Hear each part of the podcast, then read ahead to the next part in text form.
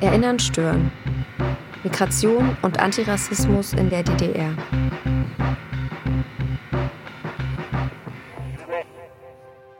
Erinnern stören, das heißt zunächst zuhören. Im Rahmen des Projekts Erinnern stören, der Mauerfall aus migrantischer und jüdischer Perspektive der Rosa-Luxemburg-Stiftung, ist dieser Podcast entstanden. Auf unserer gleichnamigen Webseite versammeln wir Geschichten der Migration und Antirassismus und migrantischer Kämpfe vor und über den Mauerfall hinaus. In dieser Reihe geht es um die DDR. In drei Folgen spreche ich mit verschiedenen Interviewpartnerinnen über Migration, Asyl, Antirassismus und Antiziganismus und politische Kämpfe in der DDR und darüber hinaus. Mein Bruder hatte ganz gute Connections zu den Tontechnikern. Und der hat immer Tapes mitlaufen lassen. Und die hat mein Bruder. Mein Bruder hat ah. Tapes von dort. Wo die so halt auch Sachen halt gesungen haben, die sie halt so nicht hätten singen dürfen. Das Festival des politischen Liedes, das ging zwei Wochen. Gibt es bis heute sogar offiziell noch, glaube ich. Wir haben uns da immer reingeschmuggelt, also wir haben da nie Karten gekauft. Ich wollte gerade fragen, konnte man da einfach hin oder wurde man da eingeladen? Ist, da konntest du Karten kaufen. Ich weiß nicht, wie, wie, wie, wie, da müsstest du mit Leuten reden, halt, die da wirklich Karten gekauft haben. also wir sind immer hin, haben gesagt, halt, wir gehören zur chilenischen Delegation. und dann haben die uns immer durchgeschickt. Und da warst du drinnen. Ne? Wenn du Schwein hattest, also ein paar Mal so halt, hast du noch ein Bändchen drum gekriegt. Und da konntest du überall hin. Da konntest du auch hinter die Bühne und so. Ja, das war cool. Besonders als kleiner Steppke und so. Ne? Bist du auch rumgerannt.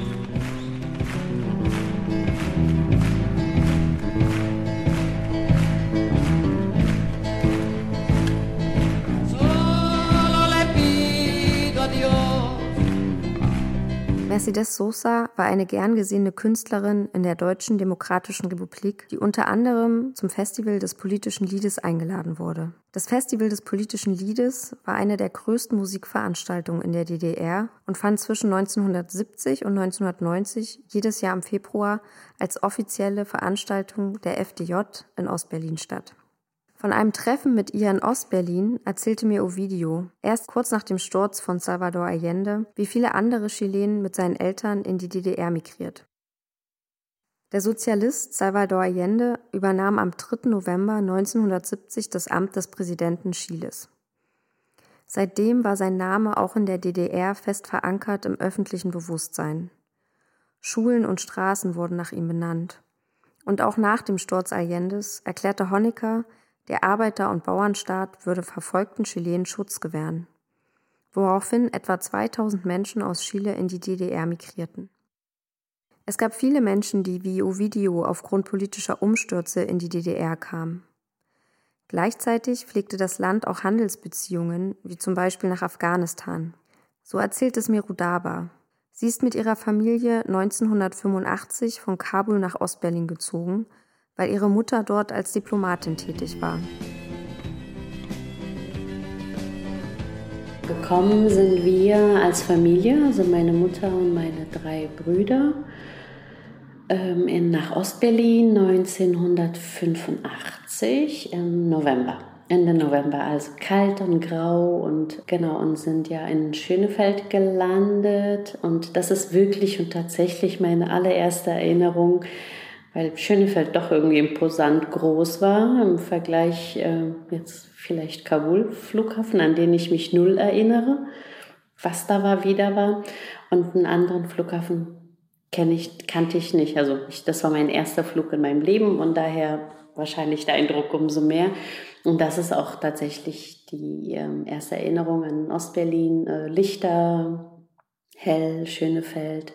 Ich weiß nicht, wenn du dich an äh, DDR-Architektur und Belichtung erinnerst, das hatten die ja auch zum Teil so orangene Lichter, das sind andere Lichter gewesen zum Teil. Genau, und dann so diese, diese, dieses Gebäude und dann die Fahrt durch Ostberlin und ja, die Zeit hat es geprägt, weil es wirklich grau und November war. Im November in Berlin, ja. Genau. Budabas als auch Ovidios Migrationsgeschichte ist eng verwoben mit den politischen und wirtschaftlichen Beziehungen ihrer Herkunftsländer und der DDR. Dementsprechend gab es viele unterschiedliche Wege, dorthin zu migrieren. Viele Menschen sind als sogenannte Vertragsarbeiter in die DDR gekommen, wo sie unter strengen Restriktionen arbeiteten und ausgebildet wurden. Häufig ging das Ende ihres Arbeitsvertrages mit dem Ende ihres Aufenthaltsrechts einher. Bei Ovidio und Rodaba war vieles anders. Folglich waren die Lebensbedingungen in der DDR für viele Migrantinnen abhängig von migrationspolitischen Entscheidungen und Interesse seitens der DDR und ihren internationalen Beziehungen. Was genau das bedeutet, wollte ich mir von Rodaba und Ovidio erzählen lassen. Zusammen mit zwei Freunden besuchten wir Ovidio in seinem Wohnort, einer Kleinstadt in Thüringen. Kindheit. Er holte uns drei vom Bahnhof ab und lud uns zu seiner Familie nach Hause ein. Kurz nach unserer Ankunft und zwei großen Tassen Kaffee löcherten wir ihn mit Fragen über seine Kindheit und Jugend in der DDR. Chile Antifascista. Ja, Chef. habe ich noch nie gehört.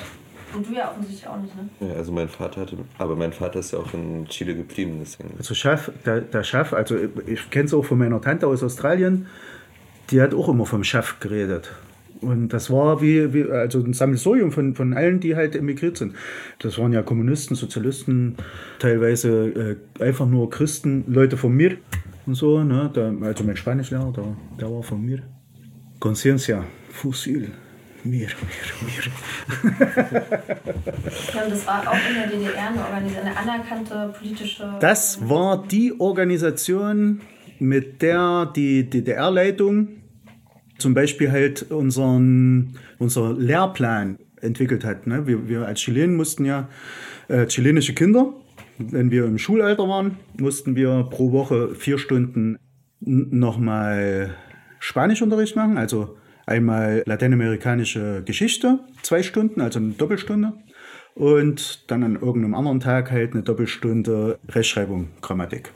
Ja, also spanische Sprache. Und da gab es dann auch eine Prüfung.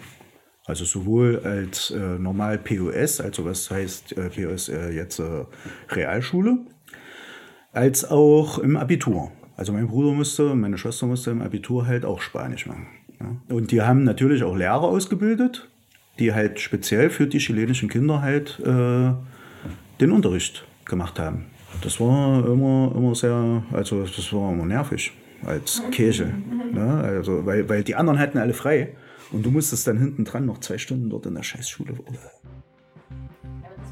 Einige Zeit später treffe ich Rudaba in Leipzig, wo sie nach Stationen in Berlin und Jena seit vielen Jahren lebt und arbeitet.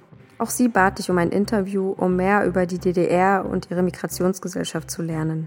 Wie Ovidio ist auch sie in Ostdeutschland geblieben. Wie alt warst du, als ihr Ich war elf. Von Kabul nach Berlin gekommen ah, ja, Genau, okay. mit elf. Also ich habe da sozusagen in der DDR die sogenannte POS gemacht, die Polytechnische Oberschule, was man ja bis zur 10. Klasse macht. Und genau mit dem Abschluss der 10. Klasse war der Umzug von Berlin nach Jena. Und da habe ich die EOS in Jena gemacht. das ist so, dass in der Schule tatsächlich sehr markant war, dass die überhaupt keinen Plan hatten. Äh, mein Bruder und ich waren in unserer Schule. Ich bin zur, in der äh, Thule-Schule gewesen, in der Thule-Straße, 10. POS, glaube ich. Ich habe die Nummer vergessen, steht in meinen Zeugnissen irgendwo. Ähm, da waren wir tatsächlich, ich glaube, fast die Einzigen. Also mein Bruder war definitiv der Einzige in seiner Klasse. Ich auch. Ich weiß nur, dass es noch einen Jungen aus Ungarn gab, aber das war es dann für die gesamte Schule. Und es waren zwei Schulen auf einem Hof. Und die Schule hatte keinen Plan, was sie mit uns machen soll. Die wusste nicht, was sie darf, was sie nicht darf, was wir dürfen, was wir nicht dürfen. Woran sollen wir teilnehmen, woran nicht teilnehmen. Mit Diplomatenstatus hatte man einfach irgendwie so einen Metastatus, an den sich niemand gewagt hat. Und natürlich konnte die Schule gar nicht direkt kommunizieren, ja, mit der Botschaft oder mit den Mitarbeitern, wie auch immer. Das heißt, die haben uns selber kurzerhand zur, ähm, ja, zur Vermittlerin gemacht. Fragt doch mal, ob ihr Russisch machen müsst. Und dadurch, dass ich in Afghanistan, bevor wir in die DDR gekommen sind, ähm, in der Französisch-Mädchenschule war, auf dem Gymnasium, hatte ich Französisch niemals Russisch, weil ja viele in, Kabul ja damals in der äh, sozialistischen Zeit ja auch Russisch hatten. Da habe ich entschieden und habe gesagt, nee, die Botschaft hat gesagt, du darfst Französisch machen, du musst Russisch nicht machen. Somit war ich vom Russischunterricht befreit. Was war es? Es hat keiner nachgefragt, es hat keine, also es gab einfach keinen Plan, es gab kein, kein, keine Strategie, keine äh, Vereinbarungen, wie die Kinder der verschiedensten Gruppen wo ankommen. Was passiert mit ihnen? Was dürfen sie, was dürfen sie nicht? Und DDR und FDJ und Pionier war so, dass sie das genauso nicht wussten. Ähm, sie haben es aber immer und jederzeit angeboten. Schaue ich mich aufmerksam an meinem Umfeld um, so könnte man behaupten, dass selbst die DDR ein Einwanderungsland war. Frage ich in meinem Freundeskreis nach, migrierten viele ihrer Verwandten bereits in den 70er Jahren aus Bulgarien, Chile, der Mongolei oder Griechenland und in den Jahrzehnten darauf weitere tausend Menschen aus Vietnam, Mosambik oder Südafrika in den sozialistischen Staat, um nur einige zu nennen. Viele von ihnen kamen zum Arbeiten, andere zum Studieren, einige blieben nur für Jahre, andere konnten bleiben. Wie und wo die Menschen in der ehemaligen DDR leben konnten, wurde jedoch abhängig vom Herkunftsland streng unterschieden. Auch zwischen den sogenannten Exilanten, wie mir Rudaba erzählt.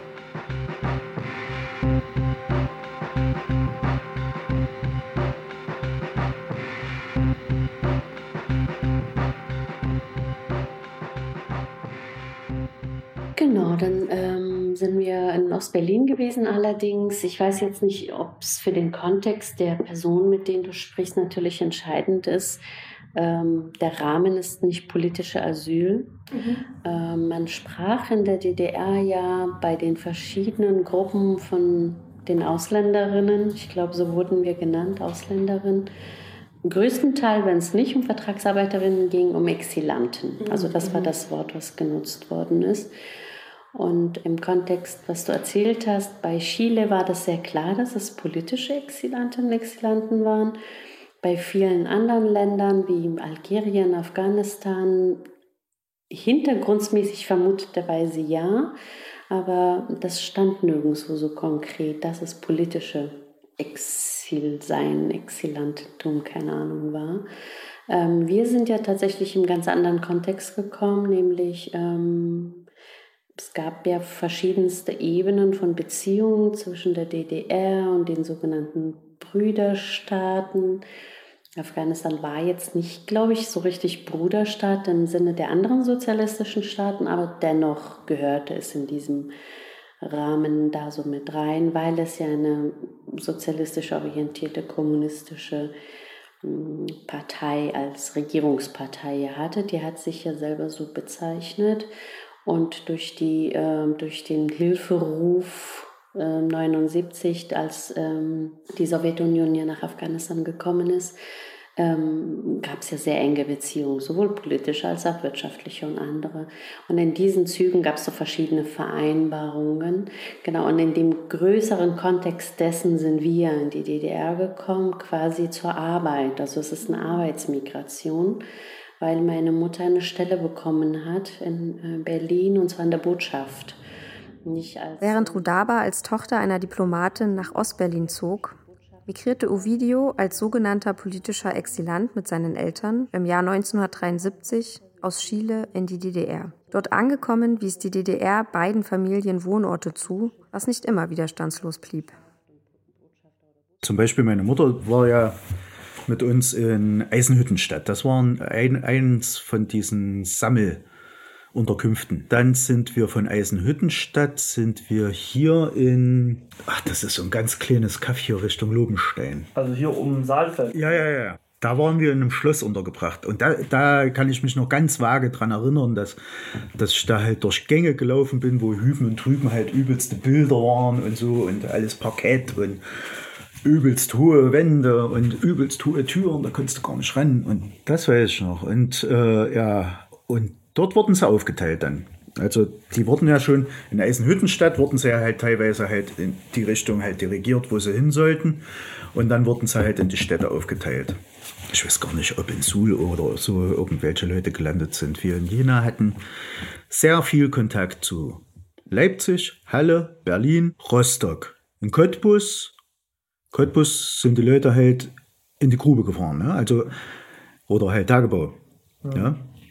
Das waren Malocher. Also richtig Malocher halt. Ne? Also mit denen war auch kein Spaß.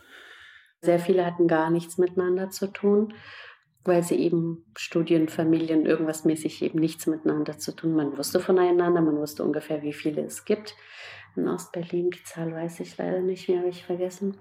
Aber ähm, genau, und bei uns war das insofern sehr speziell, weil ähm, in Ostberlin gab es bestimmte Regionen und Stadtteile, wo bestimmte Ausländerinnen und Ausländer gelebt haben. Nicht mhm. alle haben in einem Stadtteil gelebt, aber auch nicht alle, die nur studiert haben, in einem Stadtteil gelebt. Also es gab eine bestimmte, ein Plan seitens der DDR-Regierung, wer wo in Ostberlin lebt. Es war sehr vorbestimmt. Es gab nur in bestimmten Stadtteilen auch Wohnungen, die vergeben worden sind, also so mit Selbstsuchen und Umziehen war zumindest für die, die nicht aus den sozialistischen sogenannten Bruderländern waren, nicht gegeben. Das heißt, uns auf alle Fälle sind ja Wohnungen zugewiesen worden. Und die war es war im Stadtteil Pankow. Und ähm, da gibt es quasi ein, zwei Straßenzüge. Und dieser Straßenzug war die Welt. Also alle Länder, die dir irgendwie einfallen können, aus den Ländern haben die Menschen dort gelebt. Also es war wirklich ein Globus in einer Straße so gezogen. Man ist allen Menschen begegnet. Und am Rande dieser Straße quasi hat sich ein Stadtteil im Stadtteil angeschlossen, wo nur Menschen aus der Tschechoslowakei gelebt haben. Die Arbeitsmigrantinnen waren in der DDR per Vertrag. Ich weiß nicht, ob man sie auch Vertragsarbeiterinnen genannt hat. Und so hat sich das verteilt, wobei dann aber die Studenten und Studenten und die vietnamesischen Vertragsarbeiterinnen ja ganz weit draußen waren. Die waren ja in Hohenschönhausen und Marzahn und äh, die ganzen üblichen berühmten mhm. ähm, Wohnheime, die sie dort waren, schon abgeschiedene wesentlich. Pankow war ja sehr mittendrin in dem sonst üblichen Bewohnerinnenviertel, aber sehr markant. Und da haben sich auch dann natürlich, weil das Botschafts irgendwie Straße war wahrscheinlich, Diplomaten, Diplomaten, aber auch andere Arbeiterinnen ähm, gelebt. Und da waren auch diese ganzen re sogenannten Residenzen der Botschafter. Also in diesem Straßenzug an der Querstraße gab es eine Straße, wo es nur die Einzelhäuser, die Villen der Botschafterinnen und Botschafter waren.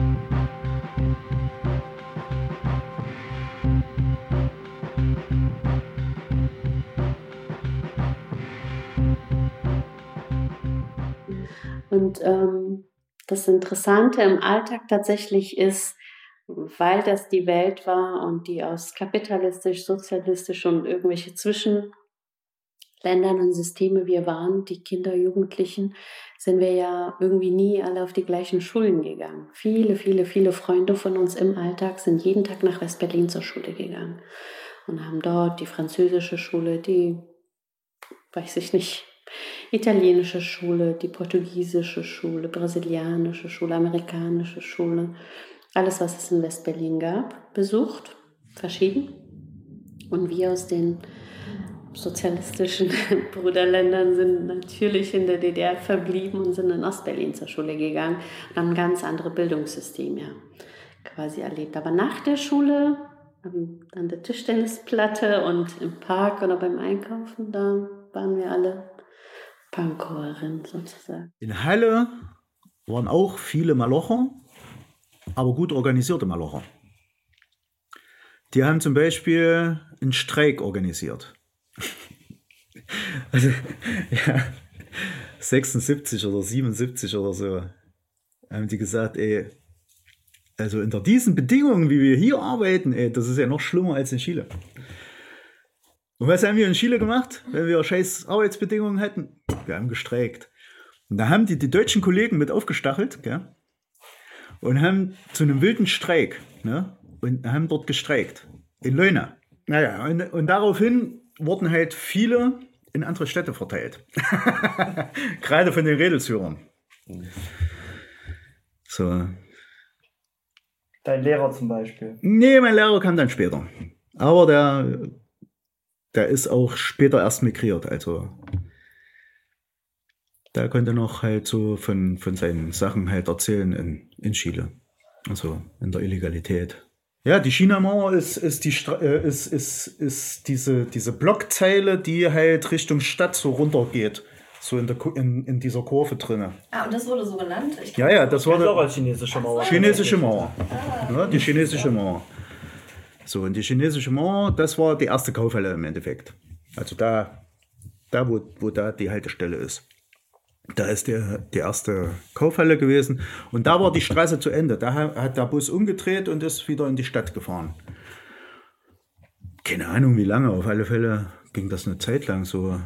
Mm, Wir mussten da immer aussteigen und dann halt bis dahinter laufen. Wir mussten dort auch immer einkaufen gehen. Ne? Da gab es ja keinen Einkaufsladen, nichts. Und diese Blocks, die waren ge eigentlich gemacht für die DDR-Bevölkerung, natürlich. Gell? Das war ja im, im, im Wohnungsbauprogramm, Fünfjahresplan, keine Ahnung, wie die das genannt haben, war das ja halt fest integriert. Und da hatten äh, deutsche Familien ja schon den Schlüssel für ihre Wohnungen. Ne? Und dann kam der Putsch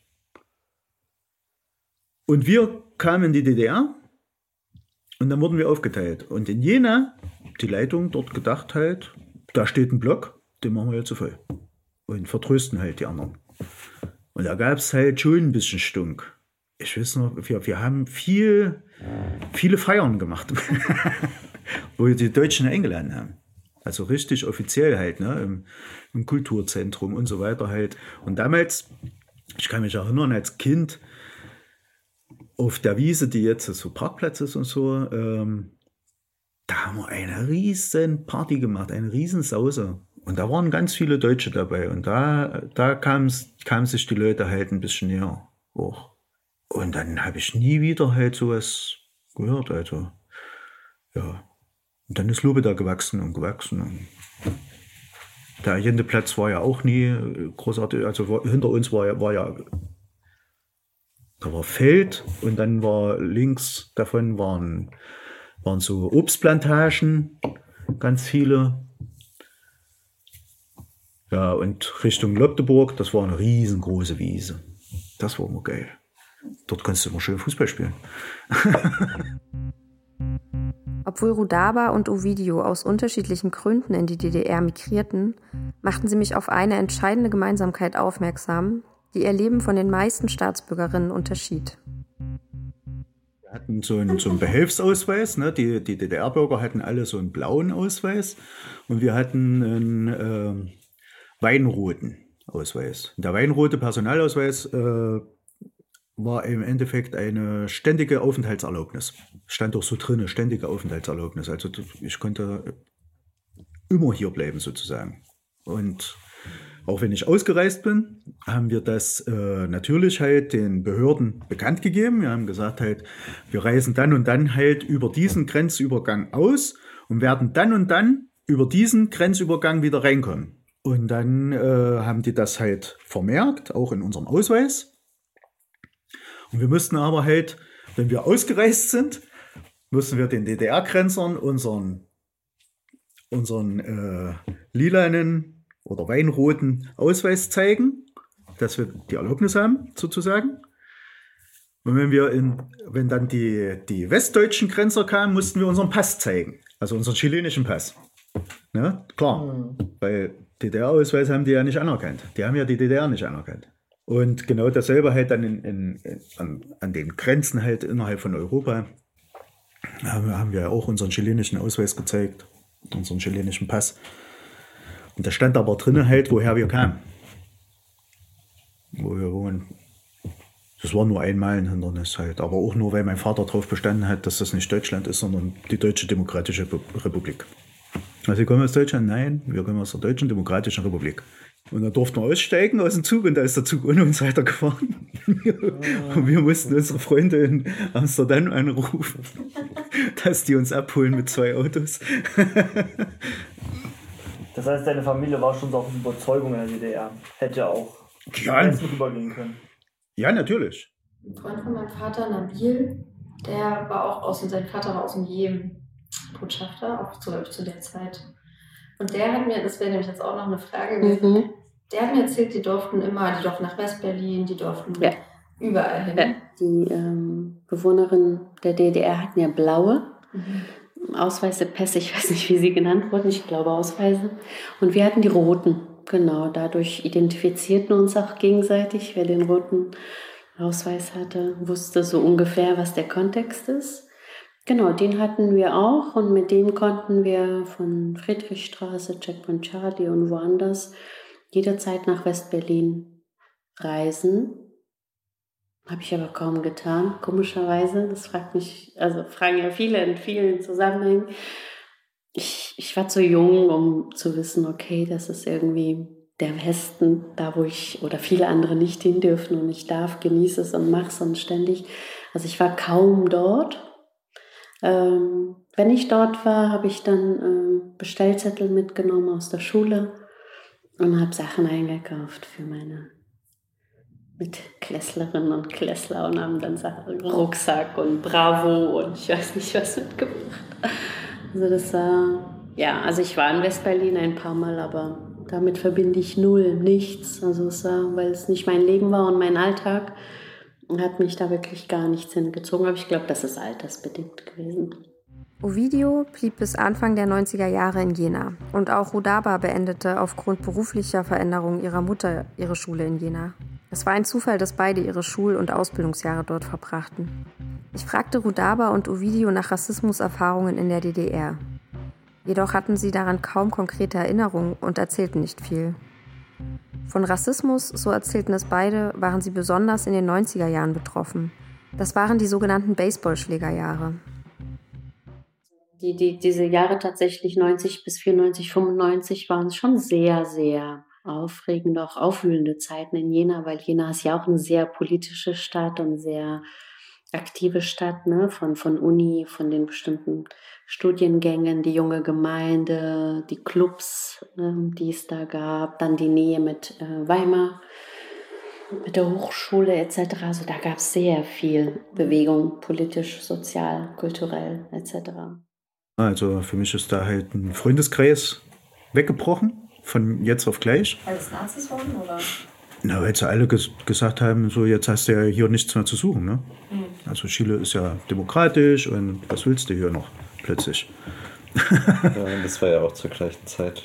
Also ja, ja, das war fast zur gleichen Zeit halt. Ne? Also wie, wie die Wende halt war ja auch die Demokratisierung ne, in Chile. Und das war für mich halt so, wo ich, wo ich mich dann umorientiert habe und plötzlich halt autonome Freunde hatte.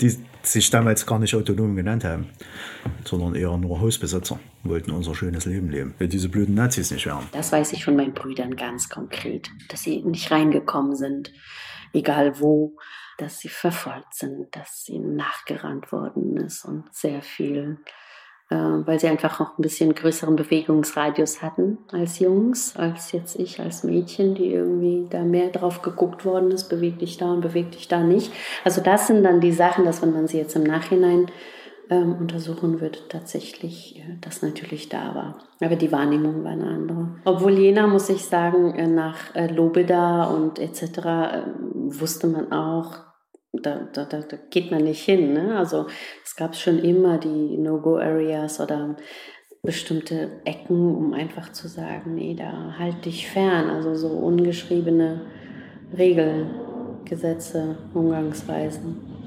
Gab es ziemlich bald und das hat sich ja sehr schnell gezeigt. Aber das hatte ja weniger mit uns zu tun. Das war ja das Problem mhm. der anderen, die sich da ja Bahn gebrochen hat in ganz vielen Ventilen, die da aufgegangen sind. Aber nicht nur die Nazis und rechte Gewalt beschäftigte die beiden in dieser Zeit. Mit dem Ende der DDR veränderte sich auch ihr Aufenthaltsstatus. Zu Beginn wussten viele Migrantinnen nicht, ob ihr Recht auf Aufenthalt weiterhin gilt und unter welchen Bedingungen es verlängert wird. Denn dafür sollte es ab sofort neue Regelungen geben, die bisher noch nicht bekannt waren. Diese Unsicherheit führte auch dazu, dass politischer Aktivismus für Menschen ohne die deutsche Staatsbürgerschaft gefährlich werden konnte. Davon berichtete Ovidio, der sich aufgrund seines Aktivismus dafür entschied, die deutsche Staatsbürgerschaft zu beantragen, damit ihm sein Aufenthalt nicht entzogen werden kann. Also wir mussten genauso bangen wie alle anderen auch, die in der DDR gelebt haben, weil es da auch keinen Plan gab. Es war ja einfach alles wirklich planlos von den Zuständigen, von der Gesetzgebung.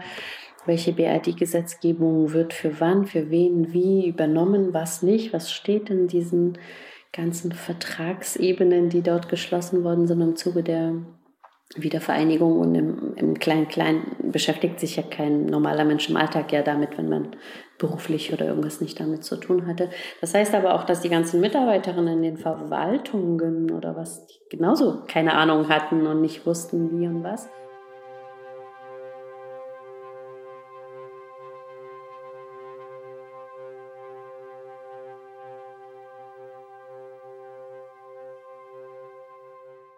Gemacht, das Ergebnis war positiv. Sie haben quasi die rote Karte in unbefristet BRD gewechselt, einfach mhm. ausgetauscht.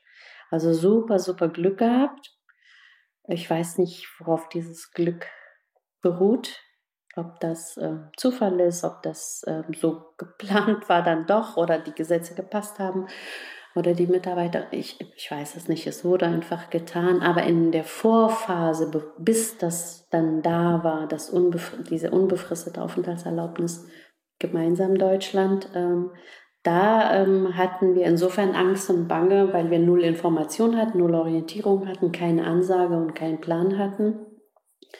Ähm, da hat kurzzeitig meine Mutter äh, Panik bekommen und ist mit den äh, zwei Jüngsten, also mit mir und meinem Bruder, nach Paris gegangen, weil sie auf gar keinen Fall nach Kabul zurückgehen wollte. Die zwei Älteren haben ja schon angefangen gehabt zu studieren. Die waren durch ihr Studiumvisum und durch ihr Stipendium safe. Ja, da waren wir so mittendrin in der Schulzeit, kurz vorm Abi, damals ja EOS-Abschluss. Da sind wir raus.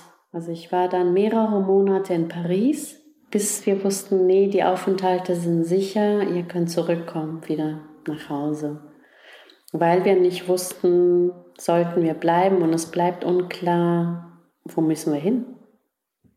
Das wusste niemand, hat doch niemand was gesagt. Es war Vakuum. Und genau, ich hatte einen Onkel in äh, Paris, der dort gelebt hat, da waren wir bei dem. Und dann sind wir zurückgekommen und hatten einen befristeten Aufenthalt und konnten weiterleben, wie wir es dachten, dass das äh, ganz natürlich ist, dass man dort weiterlebt, wo man bisher gelebt hat und es jetzt nicht der Grund ist, die Wiedervereinigung, dass man auf einmal gar nichts hat in der Hand. Aber ich denke, wir sind da tatsächlich sehr, ja, durch ein Glück oder Privilegiertheit, durch irgendetwas ist das so passiert. Also ich habe dann eine Staatsbürgerschaft beantragt, aber erst ein paar Jahre später, wo ich, äh, ich glaube, das war nach der Mainzer, ja, nach der Mainzer. Genau, da habe ich dann gesehen, halt, die Räumung der Mainzer Straße. Die Räumung, also die eine Räumung halt, diese große, wo sie drei, drei oder vier Häuser mit immer geräumt haben in, in der Mainzer. Mhm. Ja. Da musste ich über die Hinterhöfe weg mit anderen Leuten und so, äh, weil, weil, weil die gesagt haben, wenn sie dich hier kaschen und so, nicht, dass die dich dann ausweisen oder was weiß ich. Ne? Und besonders, es war ja alles abgesperrt. Ey. Das krass, wie, wir, also wie die uns da rausgeholt haben. Halt. Da waren ja mehrere Leute, die kannte ich alle gar nicht. Und wir sind dann halt da rausgekommen und da war's, war es war, war es soweit. Leute mit Aufenthaltsproblemen oder? Nicht nur halt, auch Frauen und so weiter halt und die Kinder, da waren ja auch Familien, ne? Also ich meine, die, die Bullen sind ja da ohne, ohne irgendeine Rücksicht halt auf sowas halt mhm. eigentlich da rein. Wenn die die nicht rausgeholt hätten vorher, äh, wären die auch in, in, in, den Tränengas und was weiß ich halt da gelandet. Ne? Und wir sind da raus und das hat mich übelst geärgert. Und da habe ich gesagt, auch bevor ich hier irgendwann mal halt wirklich rausfliege oder so und, oder ich halt so eine Aktion halt nicht mehr mitmachen kann, dann beantrage ich doch äh, die deutsche Staatsbürgerschaft habe ich auch gemacht, halt. das ging eigentlich relativ fix. Ich bin 94, glaube ich, eingebürgert worden. Also ich habe dann ziemlich schnell danach, während Studiums, weil dann auch die Voraussetzung erfüllt war, die Einbürgerung beantragt, in Jena noch mit roter Rose begrüßt worden im Rathaus, ganz offiziell. Genau so war das, dass die tatsächlich diese Unklarheit nicht spezifiziert wurde, für welches Land oder welches Alter oder welchen Status und ähm, was da passieren soll. Das heißt, diejenigen, ähm, ja, die sich, weiß ich nicht, durch, durch, ähm, durch Info, durch Gruppen, durch irgendwie ähm, da informiert gefühlt haben, die hatten sicherlich einen Vorteil, weil sie es einfach probiert haben im Sinne von äh, ja, versuch's und mach den Fehler, es klappt oder es klappt nicht. Aber die, die Jahre kurz davor waren tatsächlich für viele ganz ähm, ungewiss, weil das ähm, nicht so klar ist. Und die, der Umgang mit Mehrstaatlichkeit, das ist ja heute noch ein Thema. Ähm, nur weil Deutschland aus deutscher gesetzlicher Sicht sagt, du musst deine alte, erste, zweite, dritte, welche auch immer abgeben, nur dann wirst du deutsche Staatsbürgerin. Das heißt ja nicht, dass die jeweiligen Länder das genauso sehen. Da musste ich halt meinen Pass zurücksenden und habe das auch gemacht. Also äh, was heißt zurücksenden? Also an die an die an die an das Konsulat schicken, ne? weil ich ja keine doppelte Staatsbürgerschaft in Deutschland und so weiter damals halt. Ne? Das war keine Ahnung 94. Ja, und da habe ich das gemacht und ja, die Chilenen haben mir den zurückgeschickt, haben gesagt, hey, du bist auf Lebenszeit Chilener, hast du Pech gehabt. Ja. Das lässt unsere Verfassung gar nicht zu, dass du irgendwie nicht mehr Chilene bist. und auch meine Kinder und meine Enkelkinder können halt jederzeit, ja. Können jederzeit die Staatsbürgerschaft beantragen oder Genau. haben sie? Können sie jederzeit beantragen. Also sagen halt, ich will einen chilenischen Pass, dann kriegen sie einen chilenischen Pass. In beiden Interviews wurde mir klar, dass das Ende des Kalten Kriegs nicht nur mit politischen Veränderungen in Deutschland einherging.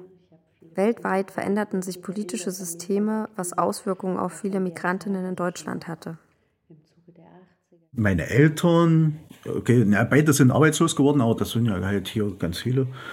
Mein Vater hat sich dann Steckenpferd Hilfe für Geflüchtete oder für Leute halt, die nicht Deutsch waren und hat in Jena das äh, Flüchtlingsrat mitgegründet. Ausländerbeirat der Stadt? Ausländerbeirat, Ah, okay. Mhm. Ausländerbeirat und, und Flüchtlingsrat. Ne? Und äh, hat aber mit der katholischen Kirche als auch mit der evangelischen Kirche sehr eng zusammengearbeitet. Hat zum Beispiel halt dieses erste Kirchenasyl in Jena halt für die Armenier organisiert und hat die zwei obersten Pfaffen sozusagen, also einmal hier evangelisch, einmal katholisch, hat die an einen Tisch gebracht, also dass die zusammen halt Leute aufnehmen. Und ja, also da hat er sich reingekniet. Aber war der so desillusioniert und verbittert? Oder war der dann so. Naja, also äh, desillusioniert. Ja, verbittert war er halt über, über, über das, was halt dann alles so ans Tageslicht kam. Ja, also wie, wie sich äh, Funktionäre äh, die Taschen gefüllt haben mit äh, Soli-Sachen und so weiter. Ne? Also wo wir halt uns den Arsch aufgerissen haben, halt Solidaritätsaktionen halt mit den, äh, den Deutschen sozusagen halt die Mark aus, aus der Tasche gezerrt haben, gell? in dem Gedanken, dass, dass das Geld oder, oder diese Mittel halt irgendwie dem Widerstand in Chile irgendwie zugutekommen. Gell? Und dabei haben die sich halt selber irgendwelche Funktionäre das Geld genommen gell? und sich in die eigene Tasche gewirtschaftet. Und dann nachdem in, in Chile halt diese Demokratisierung war, plötzlich halt diese Leute, die hier irgendwelche Funktionen und so hatten, ne? plötzlich in Chile halt Hotelketten hatten oder, oder, oder Taxiunternehmen und so weiter. Auch Exil-Chilenen? Ja, ja. Okay. Und, und das kam ja dann halt so raus, ne? Nach und nach. Und Die wollten auch nicht, dass du dich politisch äh, organisierst, politisch Nee, und- großartig arbeitest. Aber ich habe ja, ich habe ja immer gesagt, halt, ich halte mich von Parteien fern. Das habe ich auch immer. Also ich, ich werde niemals in eine Partei eintreten. Und deswegen auch, auch glaube ich, halt meine Tendenzen zum Anarchosyndikalismus. Ich habe heute, als ich nochmal die Fragen vorhin gelesen habe, gedacht, okay, das ist eine andere Begrifflichkeit von Ost und West. Weil in der Nachwendezeit und durch mein Leben in Leipzig als sehr markanter Ort für diese äh, Mauerfall und das, was danach passiert ist und friedliche Revolution etc., hat man ja ganz andere Perspektiven und ganz andere Narrative als in Jena, was eher Peripherie war, durch die Uni dennoch sehr weltoffen und doch ziemlich international im Umgang miteinander. Aber das Verständnis von Ost und West ähm, hat sich gewandelt. Es war eher davor das äh, globale Ost und West und danach eher sehr dominierend innerdeutsch Ost und West, wo das Thema des, ähm, ja, der sogenannten Drittstaaten, also alles, was außerhalb der EU ist, eine ganz andere Dimension dann bedeutete. Also, dass man das gar nicht irgendwie vergleichen kann. DDR, Bezug zur Welt im Osten, weil ja durch diese kalt, sogenannte Kalte Krieg Ost-West-Block sozialistisch, kapitalistisch oder sozialistisch und Feindesländer und was es da für Parallelitäten und Dualitäten gab.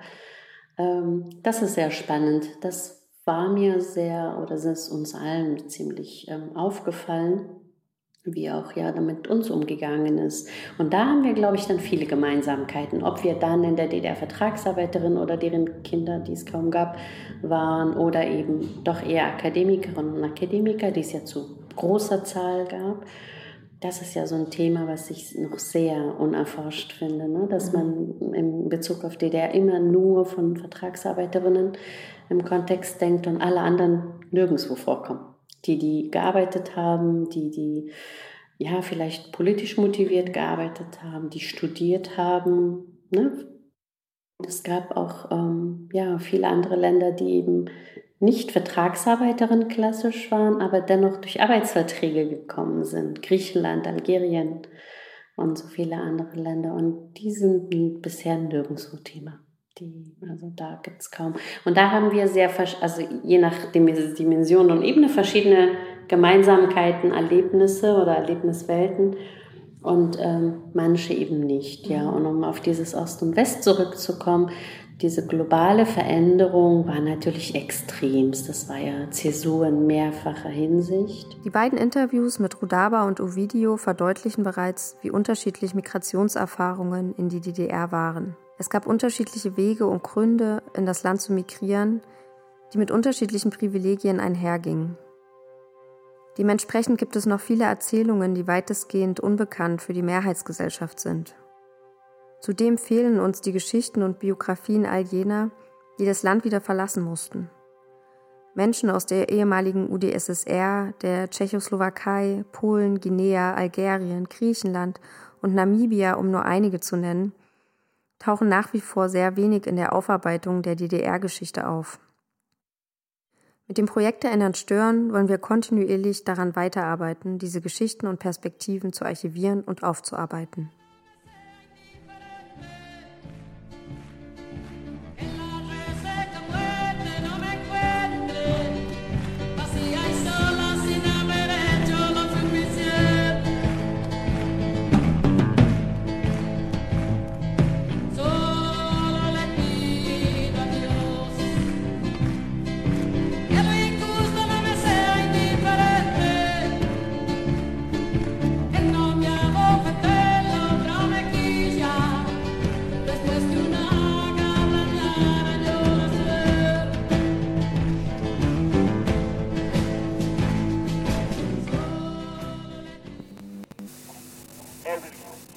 Erinnern stören. Migration und Antirassismus in der DDR. Ein Podcast der Rosa-Luxemburg-Stiftung. Konzept, Autorin und Sprecherin Lydia Lierke. Produktion und Regie Laura Antodang, Kaya Peters und Dean Rudok.